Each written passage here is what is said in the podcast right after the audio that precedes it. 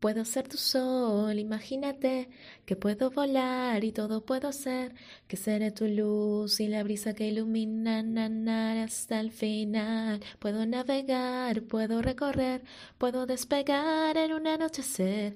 Quiero todo hacer y llevarte hasta la cima encima, sin despertar ni bajar de esta estrella fugaz que en su luz vuelas tú, viajando en un cielo azul sin dudar ni esperar, solo hay tiempo para amar una vez y otra más hasta que este sueño acabe, nena. Hola, hola, ¿qué tal? Soy María Font y el día de hoy voy a hacer un análisis de Tuca and Bernie.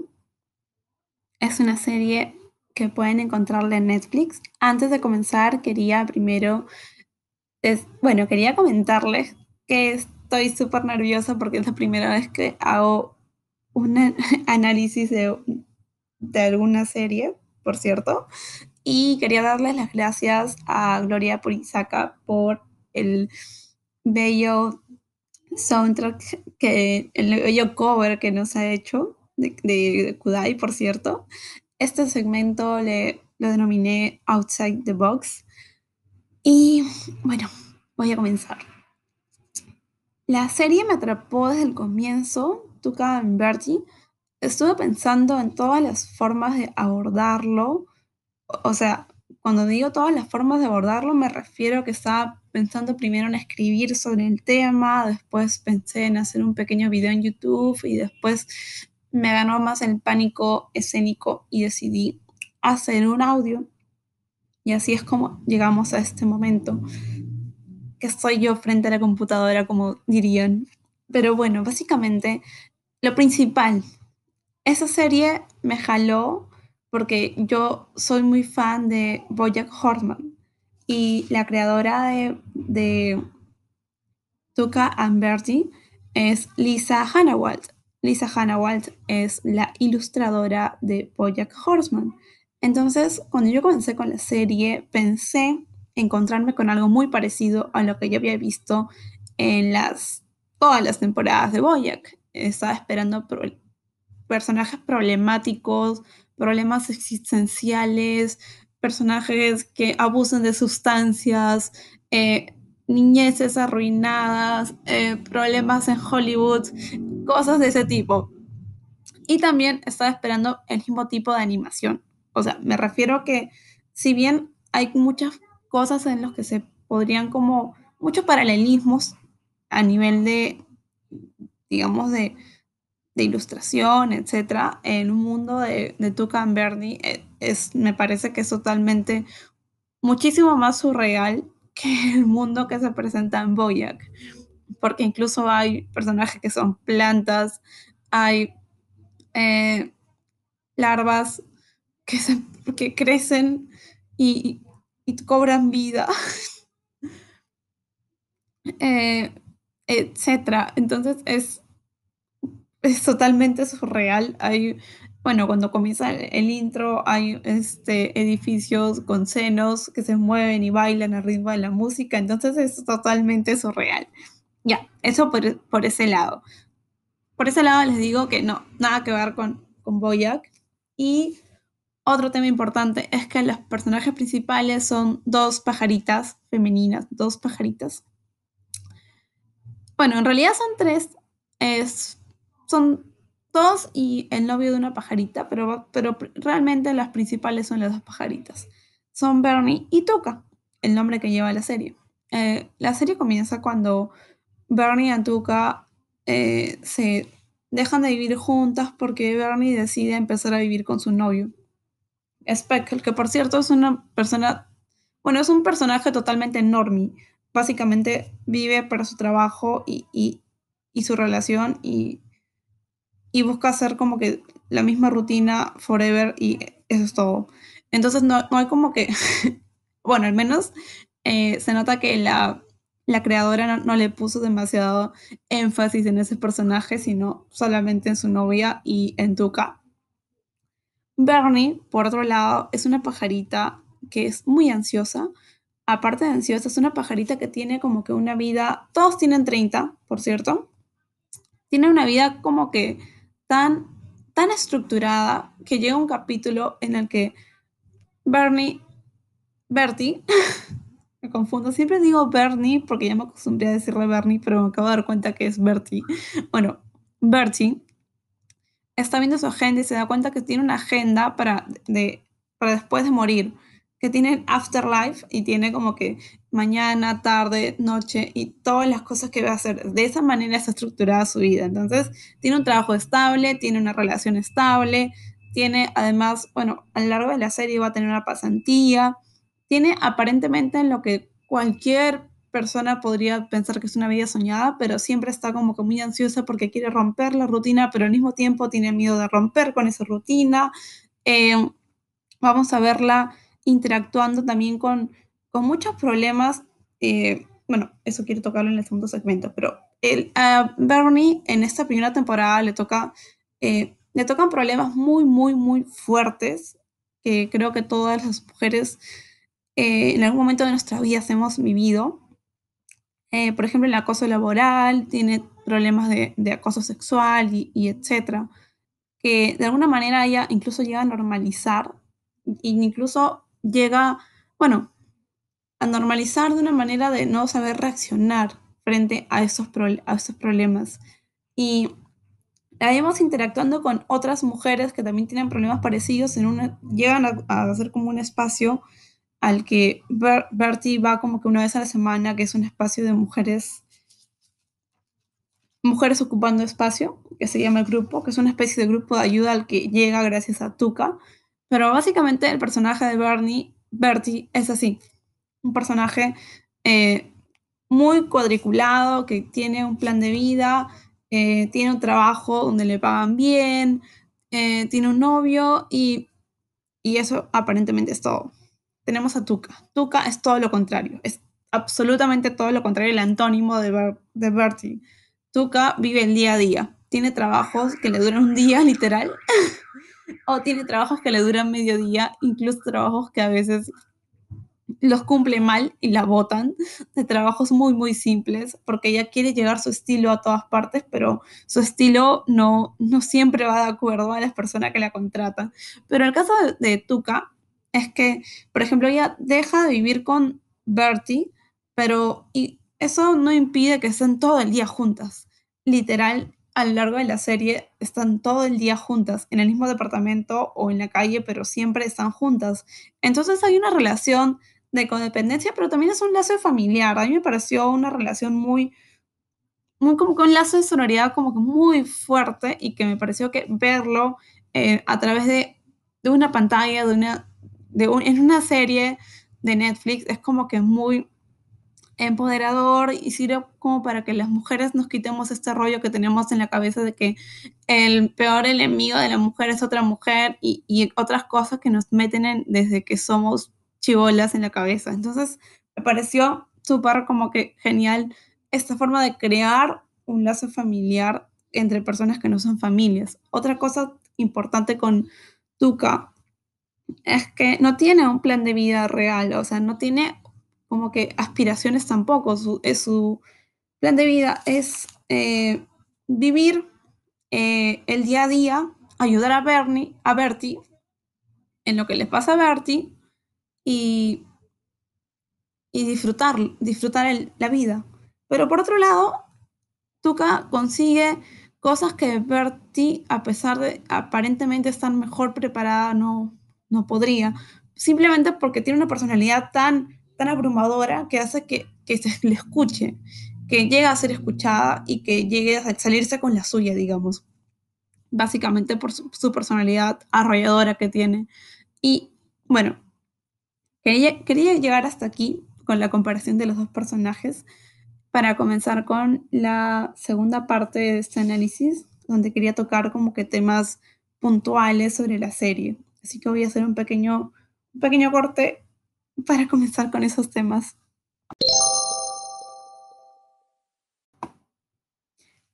Bueno, en la segunda parte de este pequeño análisis quería comenzar primero hablando sobre Tuca. Porque los tres temas principales que me parece que se, abordan de manera magistral a lo largo de la serie son el tema de la de la creación de familia a través de lazos que van más allá de los lazos sanguíneos. Eh, el otro es la violencia, eh, el, acoso laboral, la violencia hacia las mujeres de manera eh, sexual, es súper fuerte, me parece que hay una, toda una parábola sobre el tema de la violencia sexual que está de manera muy, muy eh, literal, pero al mismo tiempo como escondida para, para que una buena espectadora pueda descubrirlo y al mismo tiempo que no sea chocante, porque creo que la, creadora entendió que estos, eh, estos temas tienen que ser digeridos, como se dice a lo largo de la serie. Y finalmente, creo que el tercer tema importante era eh, que, que eso, bueno, creo que yo sentí que la serie no era para todos, que ese era mi, mi punto de vista. El tema de lo doméstico, de la problemática doméstica, no es para todos definitivamente. Pero yendo al primer punto, el punto de los lazos familiares, quería quedarme un toque en Tuca. Tuca, eh, bueno, si bien no tiene, no, no tiene como que un, una entrada de dinero fijo, tiene una tía y Tuca acaba de, bueno, en la serie se sabe que acaba de dejar el alcoholismo y que pase lo que pase durante la serie, ella no, no vuelve al alcoholismo, entonces una vez que deja el alcoholismo, como hemos visto en Boyac y como sabrán, eh, dejar el alcoholismo implica estar en un momento de sobriedad en donde muchas cosas se sienten como nuevas, se sienten como eh, como que dan más inseguridad, como por ejemplo acercarse a eh, tener citas o salir a, bailar o etcétera. Pero ella tiene una tía, una tía sanguínea, que le da todos los meses un cheque y con ese cheque Tuca podía pagarse como que sus eh, la renta o podía básicamente vivir. Ella tiene, hay un capítulo en el que incluso llega bueno, llega a tener una pelea tan fuerte con esa tía que como que da a entender que rompen vínculos. Y otra cosa con Tuca es que yo siento, yo sentía cuando veía a Tuca que me recordaba mucho los personajes de, de Adult World y Reality Bites. Ambas son películas de personajes que tienen 22, 23 años y se rehusan a crecer de alguna manera y que están como una especie de adolescencia veinteañera y yo siento que Tuca está en su adolescencia treintañera y eh, bueno, me parecía importante recalcar ese tema porque como que explica mucho de, las, de la manera en que se comporta. Y hay un capítulo en que incluso casi llega a morirse por no querer ir al hospital por una creencia muy, eh, muy, uno puede decir una creencia muy tonta, pero es una creencia de un pánico que, tenía ella consigo y básicamente también por el tema de, no tener dinero. Eh, se quedó sin dinero y, tuvo que trabajar eh, teniendo sexo virtual con eh, hologramas virtuales y básicamente de esa manera sobrevivió en un capítulo y como esto salió mal, llega a pedir ayuda por ahí porque tenía una bola que se le estaba saliendo, que era como una especie de hernia. Bueno, una hernia dentro de esa serie que es un huevo al final, pero aparece un caballito que es un caballito como si fuera Boyac en la versión de su juventud que va y la salva. Pero llegamos a este punto de, de irresponsabilidad llega su, su forma de, de, ser, su forma de vida, de, la forma de vida de Tuca. Entonces creo que es eh, al final de la serie no se llega a saber realmente muy bien cuál va a ser el, final de Tuca, porque se termina la primera temporada y tenemos como que un final, un arco de personaje de Bertie, pero no tenemos un arco de, de. Tuca se queda como en el aire, como en su, como terminando esta, bueno, como yo sentí que termina la, la serie con un final de la adolescencia treintañera de Tuca y como que empezando a abrir los ojos, pero ahí se quedó. Por otro lado, Bertie, Bertie descubre que su, bueno, es, en el segundo capítulo, es víctima de acoso laboral, eh, de acoso, bueno, acoso sexual en el trabajo y Tuca la apoya para hacer una campaña de bueno, me río porque es que ella en ese capítulo va a recursos humanos a, decir que la han acosado sexualmente y la chica de, recursos humanos, como en cualquier empresa eh, real, le dice, bueno, pero ¿por qué vamos a hablar de, de, de, acoso sexual? Eso, nos llevaría, nos metería muchos problemas, mejor déjalo ahí.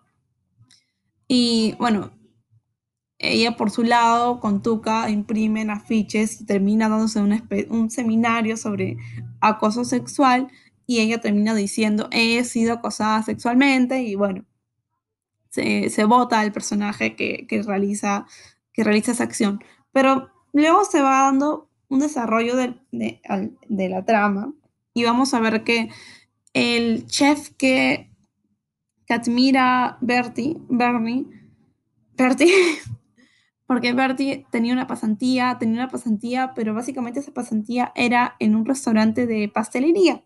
Pero el chef que le había dado esa pasantía era uno que ella adoraba y le tenía como, una, como en una especie de...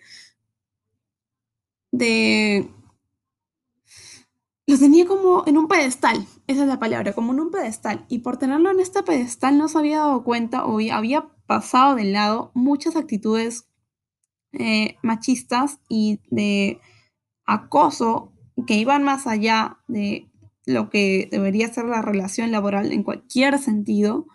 Y cuando llega una, un personaje nuevo, cuando llega Dakota, que es una canaria, que aparece en el capítulo 8, este personaje es víctima de este chef que básicamente la empuja contra, bueno, no sé cómo explicarlo, pero la pone para que vea cómo se calentaba una mezcla mientras él se ponía atrás de ella y se ponía tan atrás de ella que prácticamente estaba como punteándola de alguna forma. Y ella le dice, ¿qué te pasa? Eres un viejo verde.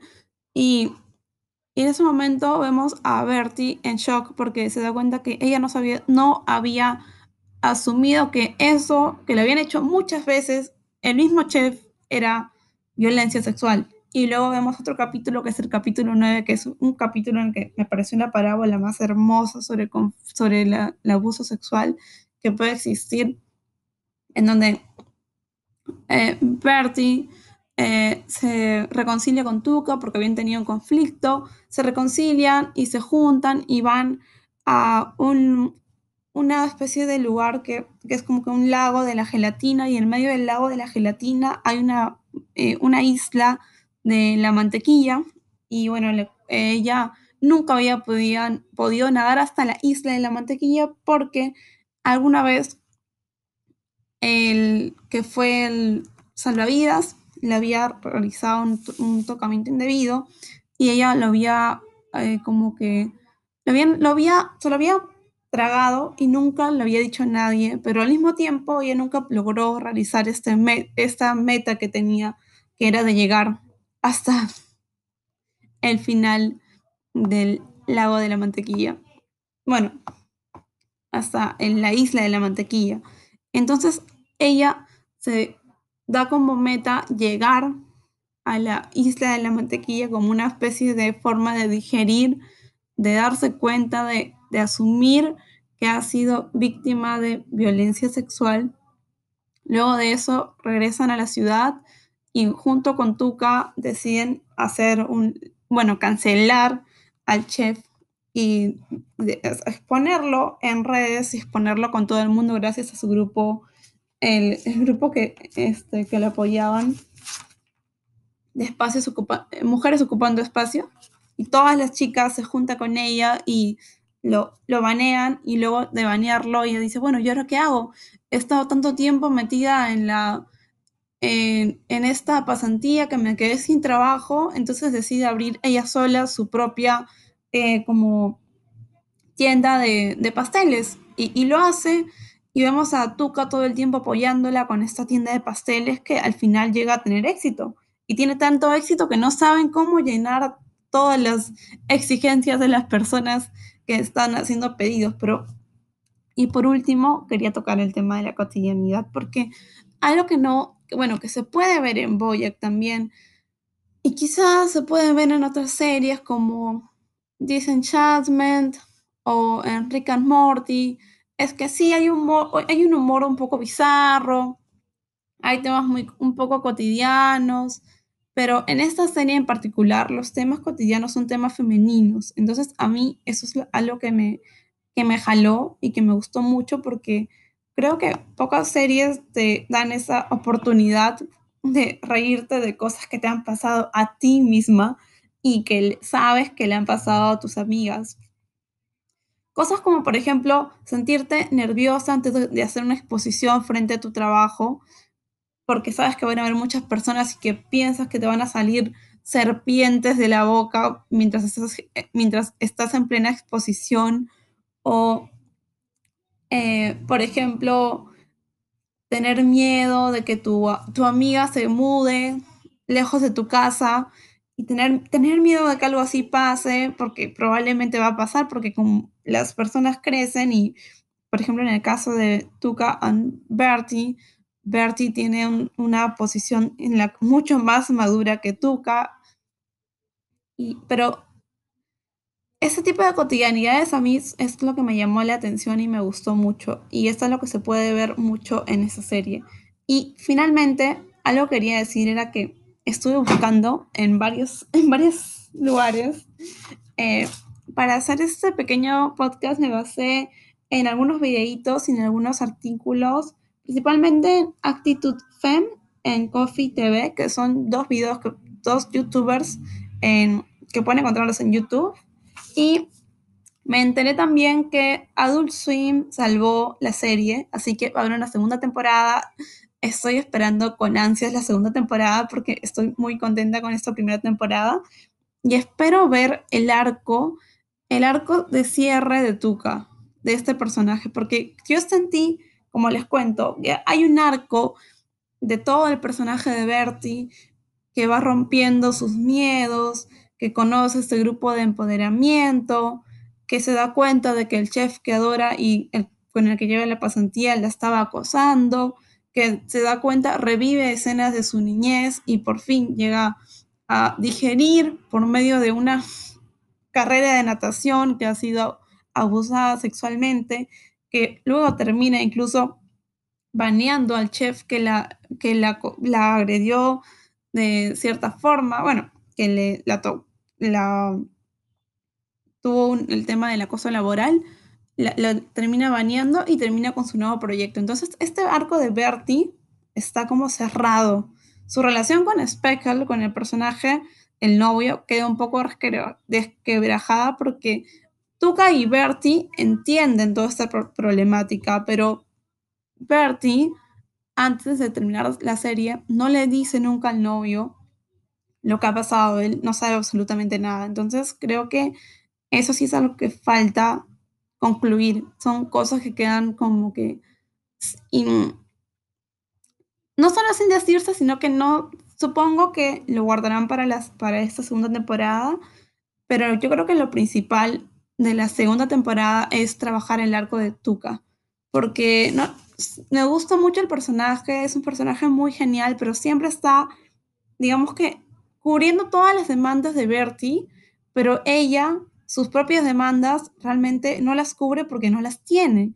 La tienen como en el medio, como si fuera un personaje, como les decía, de Adult World o de Reality Bites, en donde no sé si han visto las películas, pero son dos películas buenísimas. Creo que pronto voy a hacer un análisis de esas dos películas porque son también películas, mis películas preferidas, pero son básicamente veinteañeros viviendo la vida de una adolescente de 18 y la tienen a ella también en esa posición y espero que eso cambie. Eh, como les decía, también eh, Netflix canceló la, serie. La canceló por cuestiones creo que totalmente eh, entendibles, como les, no sé si lo dije al inicio, pero lo digo ahora, eh, Tuca Bertie es una serie que tiene un público específico, un público muy específico, y creo que son mujeres de entre 25 35 años, eh, tal vez feministas, tal vez simplemente mujeres, pero básicamente creo que mujeres. Creo que a muy pocos chicos les podría jalar tanto la serie como, como a las chicas, porque no les toca tanto este tipo de temas. Son problemáticas muy íntimas. Y, y, nada, creo que a diferencia de Boyack, creo que ese es el creo que ese es el tema de por qué la serie no voló, pero por lo que por lo otro, por el arco argumental, por los personajes, por la estructura de, de las problemáticas, creo que está muy bien hecha en lo que es mi pequeño análisis. Y como dije siempre, es un análisis feminista, no puedo dejar de leer, de verlo sin esos ojos, de, de escucharlo sin esos ojos. Y nada, Lisa Hannah Waltz creo que se lució con esta serie y eso es todo. Los dejo con el final de Sin despertar ni bajar de, de Kudai, que va a ser nuestro bueno, el opening y el ending de esta pequeña sección desde ahora.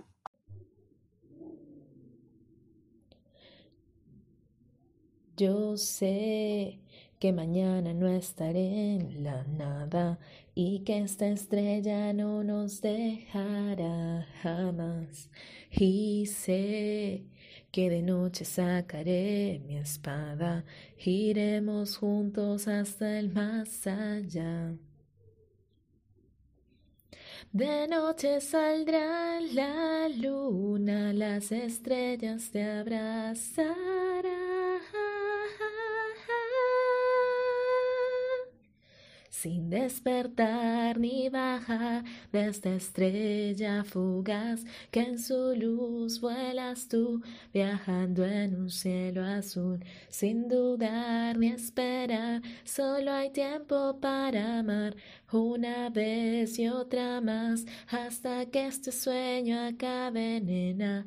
Puedo ser tu sol, imagínate que puedo volar y todo puedo ser, que seré tu luz y la brisa que ilumina hasta el final. Puedo navegar y puedo recorrer, puedo despegar en un anochecer. Quiero todo hacer y llevarte hasta la cima encima, sin despertar ni bajar.